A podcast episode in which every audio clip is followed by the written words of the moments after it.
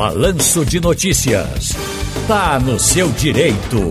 Tá no seu direito, doutor Ney Araújo. Boa tarde.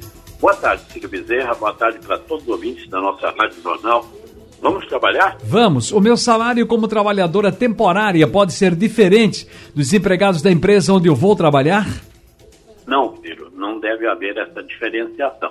É bom lembrar que o trabalhador temporário, inclusive agora está na fase de contratação e é prevista 630 mil contratações de trabalhadores temporários para fazer face aí às festas, os shows, a Black Friday, ao Natal, ao Ano Novo.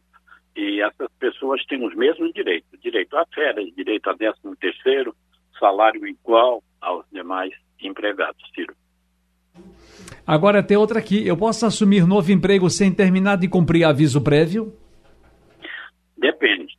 Se o, o aviso prévio foi dado pelo empregador, a pessoa pode até se afastar e é evidente que ela só vai receber os dias que ela trabalhou no aviso prévio.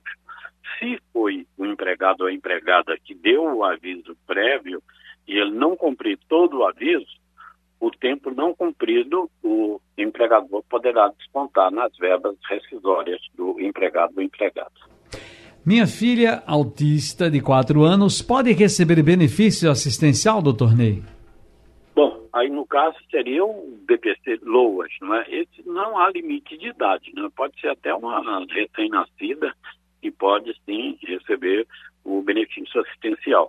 Vai ter que verificar a deficiência da pessoa e também verificar a renda da família para ver se então cumpre os requisitos. Cumpridos, pode ter aí recém-nascido, 10, 15, qualquer idade, Ciro.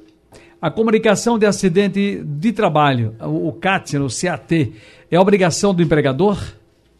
É obrigação do empregador. Os empregados acidentados, inclusive domésticos, ou então vítimas não é, de doença ocupacional ou no trabalho, deverão receber essa comunicação do acidente do trabalho, justamente para fazer o requerimento de benefício de auxílio-doença ou de aposentadoria por invalidez junto ao INSS.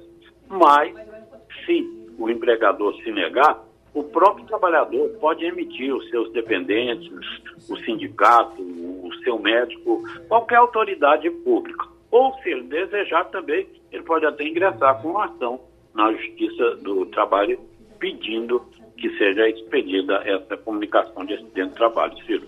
Perfeitamente. Doutor Ney Araújo, muitíssimo obrigado, grande abraço e até a próxima. Um abraço e até a próxima, se Deus Quatro